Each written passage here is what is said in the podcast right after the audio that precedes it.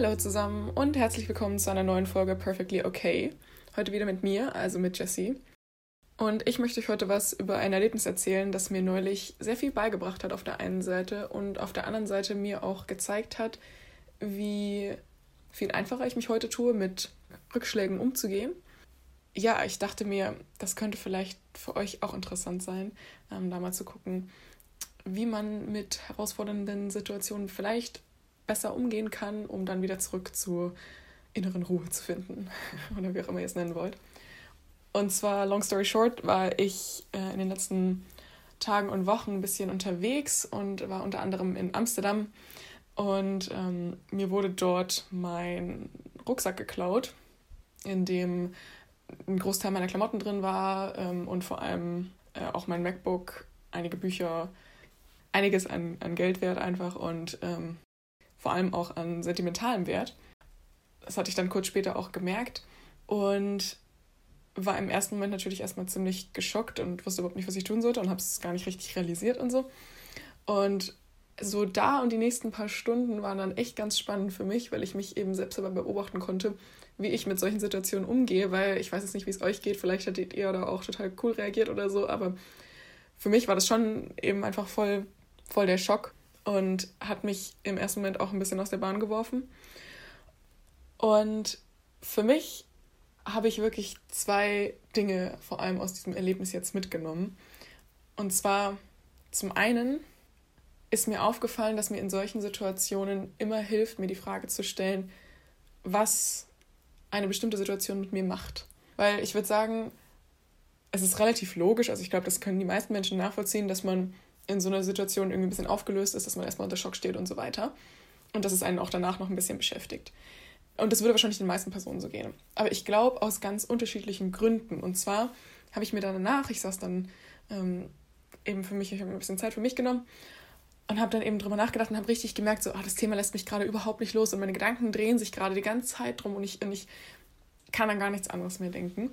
Und dann habe ich mich wirklich gefragt, so, warum? Also, was genau ist es, was mich da nicht loslässt? Weil es ist ja nicht einfach nur, oh, meine Sachen wurden geklaut und deswegen muss ich mir jetzt die ganze Zeit drüber Gedanken machen. Das ist ja, das ist ja nicht der Grund. Sondern der Grund ist ja, dass es irgendwas mit mir eben macht und dass es irgendein Thema von mir anspricht. Und, und das könnten jetzt die unterschiedlichsten Gründe bei verschiedenen Menschen sein. Also zum Beispiel sei es, dass man ein Thema mit Geld hat, dass man, dass zum Beispiel existenzielle Ängste da getriggert werden, dieses Gefühl von Scheiße, jetzt muss ich mir das alles neu kaufen, wie soll ich das schaffen und so. Da muss man dann ja ganz anders rangehen und dann ganz anders mit diesen Ängsten umgehen, als wenn man zum Beispiel ein Thema hat, das getriggert wird, dass, dass man zum Beispiel immer von sich selber denkt, dass man eigentlich ein Versager oder eine Versagerin ist, so nach dem Motto, jetzt, hast du es wieder nicht hingekriegt und du hast nicht richtig aufgepasst und jetzt ähm, wurden deine Sachen hier geklaut und immer machst du alles falsch und dann vielleicht auch Angst hat, wie andere Menschen einen dann beurteilen oder verurteilen könnten. Oder andere Menschen wiederum haben vielleicht ein Thema mit Ungerechtigkeit und die würden dann in dem Moment vielleicht so aufgewühlt sein, weil sie sich ungerecht behandelt fühlen, so nach dem Motto, warum ich und wieso immer meine Sachen und ich bin immer die Person, die blöd dran ist oder wie auch immer. Und mit all diesen Ängsten muss man ja eben ganz unterschiedlich umgehen und die stehen alle unter diesem Stern von, oh, mir wurden meine Sachen geklaut und das ist jetzt scheiße.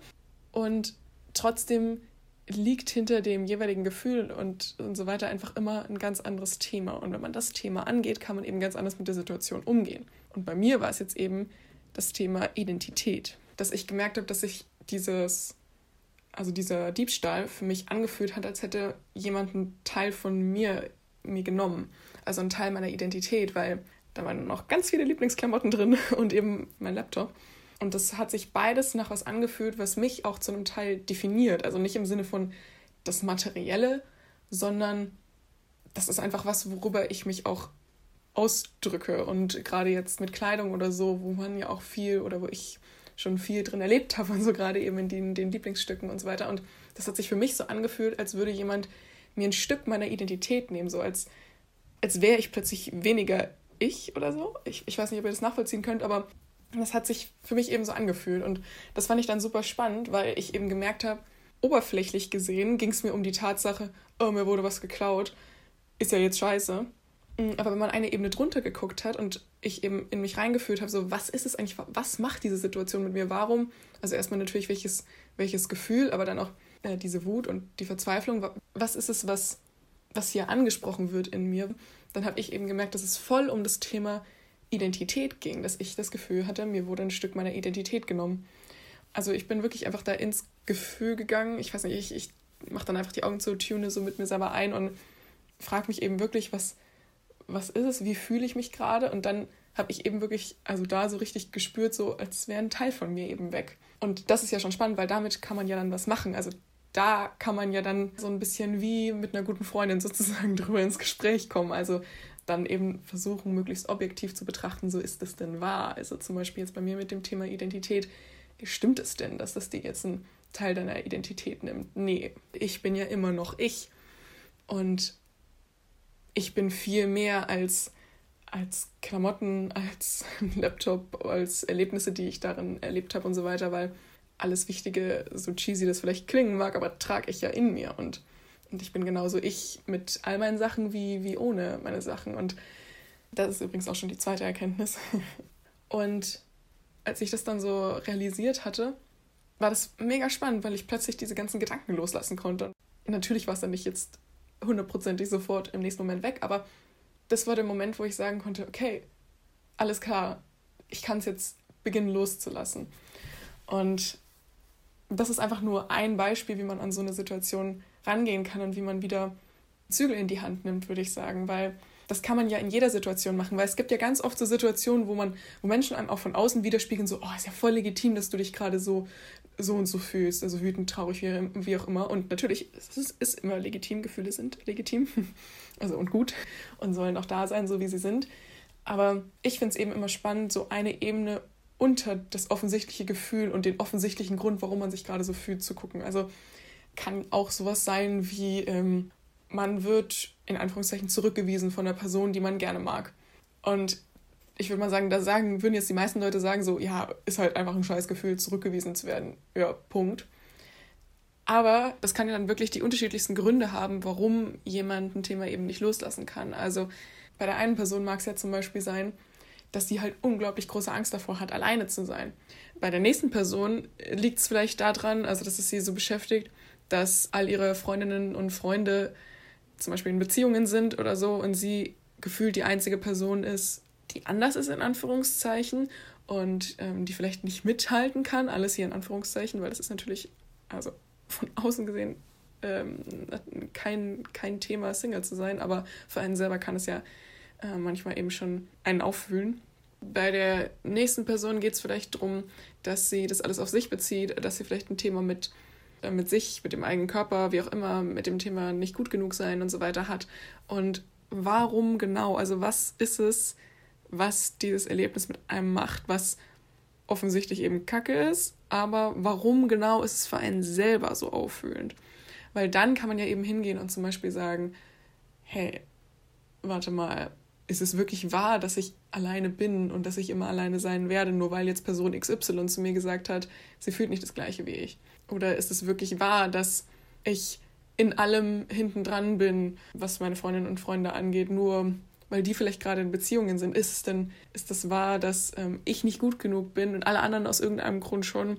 Ja, da würde ich mal sagen, kommt man oder wäre es gut, dann zu dem Schluss zu kommen, all diese Fragen mit Nein zu beantworten und ja, wie mit sich selbst da eben in so ein Gespräch zu gehen von, hey, diese Situation, es ist ein Erlebnis, was jetzt eben scheiße war, aber es ist wichtig, dieses Erlebnis nicht als Beweis dafür zu nehmen, dass eine Angst begründet ist. Also jetzt gerade hier mit dem Thema, ähm, man hat Angst davor, alleine zu sein, man wird zurückgewiesen. Ah, siehst du, wusste ich es doch, ich bin sowieso immer alleine, ich werde sowieso immer allein gelassen und so weiter. Das ist halt wirklich wieder das Gute und das, deswegen finde ich halt Selbstreflexion und so weiter auch einfach so toll, weil man man kann aktiv darauf einwirken, was man über sich selbst und die eigene Umwelt denkt und kann dann eben auch viel leichter ungesunde Muster entdecken und da dagegen wirken und eben sagen, hey, warte mal, das, das stimmt doch gar nicht. Meiner Erfahrung nach ist es eben viel leichter, irgendwas loszulassen, wenn man den Kern von, von dem Thema findet und damit dann eben auch ich sage jetzt mal, weiterarbeitet. Und wie man das dann genau macht, das ist ja auch super individuell. Also ich werde zum Beispiel, dass Chrissy da ihre Gedanken dazu aufschreiben würde oder so. Ich mache da viel einfach so im Kopf und rede sozusagen fast wie so ein bisschen mit mir selbst. Also, dass ich wirklich aktiv auf mich im Kopf einrede und ähm, dann auch so ein bisschen die Questioner-Tendenz nutze. Wenn euch das jetzt nicht sagt, dann hört gerne mal in die Folge zum Thema Four Tendencies rein, also dieses Persönlichkeitsmodell. Ähm, aber alle Questioner, in solchen Momenten hilft mir das zum Beispiel dieses nach dem Sinn fragen super krass. Also so, ist es denn gerade sinnvoll, was ich da denke? Und wenn ich dann zum Schluss komme, nee, das ergibt ja gar keinen Sinn, dass ein Teil meiner Identität weg ist, nur weil meine Klamotten und mein Laptop weg sind, dann kann ich das eben viel besser loslassen. Deswegen, ja, wollte ich euch einfach mal dazu inspirieren, euch das nächste Mal, wenn euch irgendwas bewegt oder irgendwas euch aufführt oder wie auch immer, dass ihr einmal euch einen Moment Zeit nehmt, euch wirklich fragt, hey, was macht das mit mir, was, was spricht es in mir an? Und dann dieses Thema mehr von außen betrachtet und dann, dass ihr es dann hoffentlich auch besser loslassen könnt. Ich hoffe, ihr konntet ein bisschen was aus der Folge mitnehmen. Ähm, schreibt mir gerne eure Erfahrungen oder eure Erkenntnisse auf Instagram unter perfectlyok.podcast. Und dann hören wir uns in der nächsten Folge zu dritt nächsten Dienstag. Bis dann, ciao!